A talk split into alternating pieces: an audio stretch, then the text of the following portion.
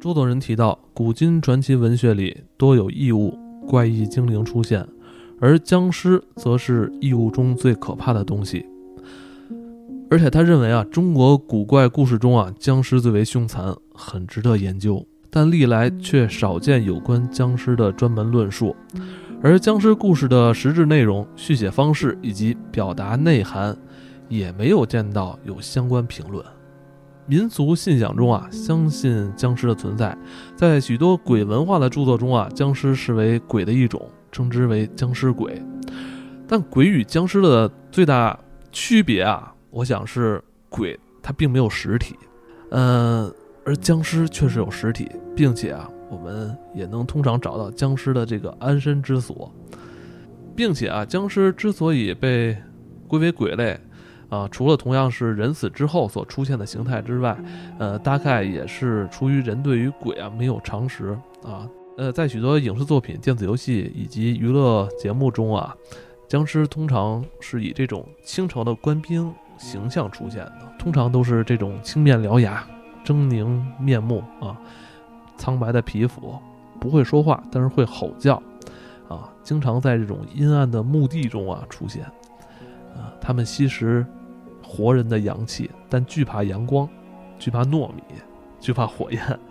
对抗这些僵尸的人里呢，以这个道士啊，尤其是茅山道士居多。他们会降妖除僵尸，对付僵尸也有很多道具，比如像这个符咒啊，这个桃木剑、太极八卦镜等等。其实我们是被这个香港电影，尤其是以林正英老先生为主的这种为首的这种。电影给误导了，嗯。啊，首先我要声明一下啊，僵尸不是都穿清朝官服，之所以用清朝官服这个事儿，是因为清朝离我们近，嗯。啊，那清朝死的这个这个僵尸大概是有个几百年啊，所以它能幻化成这个僵尸，嗯啊，没错，对，距离咱们最近的一条有关僵尸的谣言啊，是出现在二零零五年，嗯，这个四川南充地区啊，据说是发现了一个百年老尸啊，肉身是僵而不腐，据有传言说。呃，当时还出现了这种所谓的跳尸现象，还引起了当时呃一番争论。继续，咱们再可以破解一下他这谣言啊。我觉得里边最大的 bug 是哪个？嗯，就是说僵尸不是跳着走的。呃，僵尸跳这个事儿，其实我们也是被电影给误导了。就有一本书叫《中国丧葬史》，它里边提到，在我国北方的一些地区里边，呃，这个习俗是人在刚刚开停尸的时候，会用绳子把他的两只脚给缠上，这就是绊脚丝。呃，主要呢是怕他诈尸，怕他跳啊，怕他跳，怕他诈尸，怕他就是变成尸体以后走走走起来，嗯啊，嗯，所以呢，就是用这个绳给他缠上以后，他就站不起来了，不能走动了。然后入殓的时候，就是埋的时候，再把他这个绳子给解下来。据说啊，这个也是民间的传说，不解下来的话，他下世托生可能在变成人的时候就不能走路了。哦，嗯，那。呃，我印象当中，小时候看过一个电影叫《孝子贤孙伺候着》，陈佩斯和赵丽蓉他们演的。最后赵丽蓉从那棺材里，因为他是假死嘛，他从棺材里棺材裂了，他出来的时候脚上缠着那个绳，那个就是所谓的绊脚丝。哦，对，所以他后来蹦着走。呃，对对对对，这这是这是为数不多咱们国内的电影里边出现的这个伪僵尸的形象。形象对，但是说到真正僵尸。让我们认知的作品还是林正英的这个《僵尸先生》。是的，呃，这部经典电影啊，也是林正英自创演绎的僵尸系列的影视剧。他这个，呃，在民间的传播范围非常广，呃，但是大家对于这类题材也是褒贬不一吧。但是不可否认的是，其中许多这种经典的设定啊，也是影响了我们现代人，就是当下人对于僵尸这种古灵精怪的这种的认知。侧面来说，我认为它是推动了中国这种驱魔文化传播，呃，另一方面也加深了我们对于道教，尤其是茅山这这一系的这个 人人心目中的印象。它的这种影响，可能对于很多艺术家创作是带来很多这种宝贵的财富。没错，但是我们从那个林振英的作品中也可以看到啊，呃。这林先生对于这个僵尸的刻画还是有一定收敛的。嗯，哎，对，没错，呃，因为实际上在这个古代记述的这些关于僵尸的故事里，呃，像林先生这种能只是蹦蹦跳跳的可爱僵尸们是很少的。真正僵尸他会跑，嗯他不是走像我们之前说的那种丧尸一样，他是走着追人，然后踉踉跄跄的，不是，呃，真正的僵尸是跑着追人，这还是初级的。啊，就是在这种古书里边、老书里边就有这种记载，是吧？对呃，出自哪儿呢？有几本书，大家如果有兴趣可以看。一个是一个是袁枚做的《子不语》和《续子不语》，里边有大量关于僵尸的故事，嗯，可以说是中国僵尸的百科全书。嗯另一个就是纪晓岚的《阅微草堂笔记》，嗯，这里面也有大量的记载。但是呢，这种这种追追逐的僵尸还是属于初级阶段，再往高级了，它会飞，嗯就是僵尸飞着追你，然后再往高级了，就是如来佛祖的坐骑了，哦，吼，吼，有有点偏向于神话故事了啊，嗯，但就是我长久以来在思考的一个问题：为何他们在失去生命、没有生命迹象之后，还会出现这种所谓的这种这种生理现象？不科学的哈。都说僵尸，僵尸，这个“僵”是什么意思？这个“僵”的意思啊，本来就是死的，有死的含义。它是死了以后，但是没有腐朽，没有腐烂，所以叫僵。嗯那“僵”和“尸”两个字儿连在一起，实际上是一个起强调作用的。“僵”这个字本身就是指的，呃，死后的这个这个尸体。那么“尸”实际上是强调，它指的就是这种呃哦死后没有腐烂的尸体。嗯对，就是从这个字面上去解释，并没有说明它是一个这种，呃，可以活动行走并有攻击性的生物，并没有，并没有，并没有。而且嗯最早记载的时候是在先秦时期，嗯。那当时记载主要是这个国家战乱嘛，各个国家打仗，然后杀戮的这种死掉的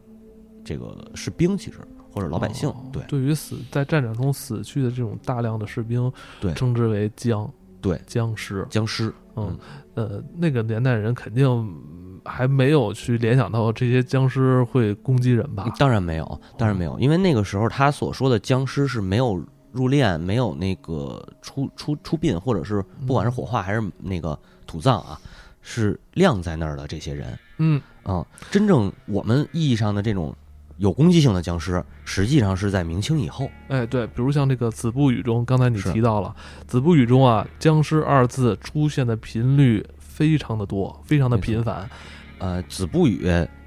和《续子不语》这两本书都是袁枚写的，然后这两本书里一共收录关于僵尸的篇章是三十四篇，其中就包括你刚才说的这种飞僵，还有像吼、像旱魃嗯这些，还有包括骷髅，嗯他也把骷髅算在这里面，嗯等等等等。有一个篇章专门讲的就叫飞僵，他讲的是颍川的一个太守，姓蒋啊，他去他去直隶，应该就是我们说的直隶河北河北。这个颍州一个姓蒋的太守出门儿，然后呢遇见一个老头儿，这老头儿啊，